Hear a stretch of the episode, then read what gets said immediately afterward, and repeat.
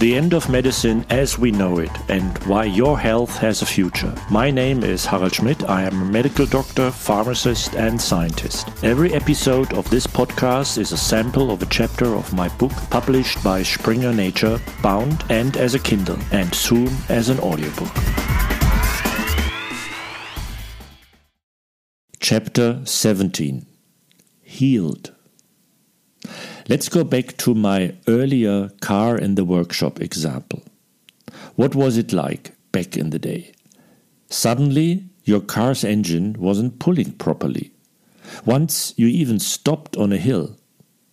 And now you were at your regular garage. They had repaired something, replaced a few parts, but told you when you picked up your car that you would have to come back every three months from now on to check on things and probably repair something again. And that's the way it was. You were in the shop quite a bit, and your car never really ran that great since then. It was kind of chronically sick. But now, with systems medicine and big data, everything is different. Your car is driving normally and is not causing any problems. Suddenly, a warning light comes on and your smartphone app beeps. Your exhaust system is about to be damaged. Your car still isn't causing any problems, but you trust the data, so a few days later you drive to your now fully digitized garage. Their analysis computer is hooked up, and wham, the answer is there. The catalytic converter has a manufacturing problem that appears in all catalytic converters with that serial number, a catalytic converter mutant, so to speak. By the way, your smartphone has already informed the workshop beforehand, so the new correct catalytic converter without mutation is already ready, immediately replaced, and on it goes.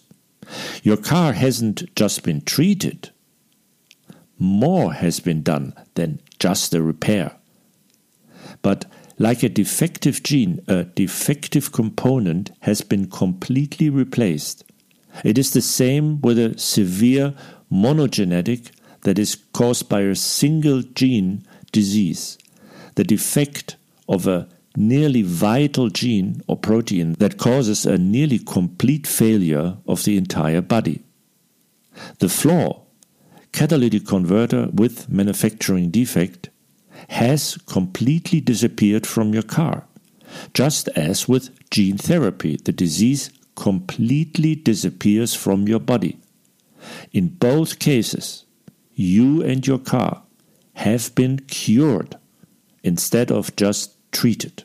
In 2020, the Nobel Prize in Chemistry was awarded for the most elegant method of repairing a genetic defect using the CRISPR Cas9 gene scissors.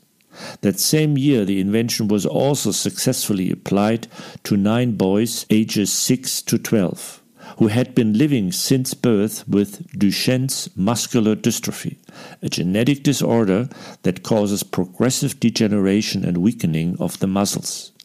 It is caused by mutations in the gene that makes the protein molecule dystrophin. Dystrophin is used to build and strengthen muscle fibers in skeletal and cardiac muscles. Since the gene is located on the X chromosome, the disease mainly affects boys, as they only have one X chromosome and girls usually have a healthy second X chromosome that can compensate for this defect. Before treatment, a nine year old boy could not walk up more than four flights of stairs without having to stop. Within three weeks of treatment, he was able to walk up the entire flight of stairs. Quote, I can walk faster, I can stand better, and I can walk more than two miles, and I couldn't do that before.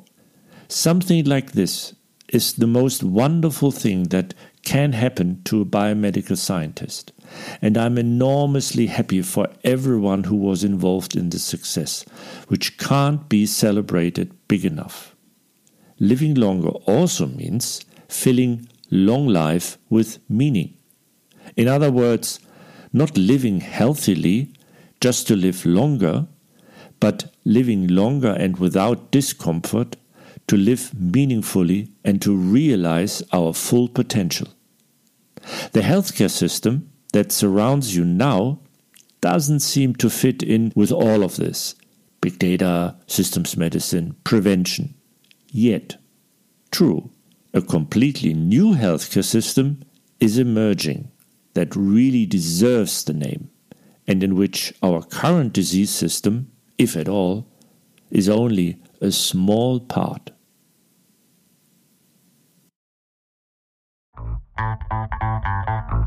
More about each chapter and how you can benefit from the new medicine already today, all in my book, The End of Medicine as We Know It, written in an easy to understand style, both for patients and hopefully not yet patients. Knowledge means health and quality of life.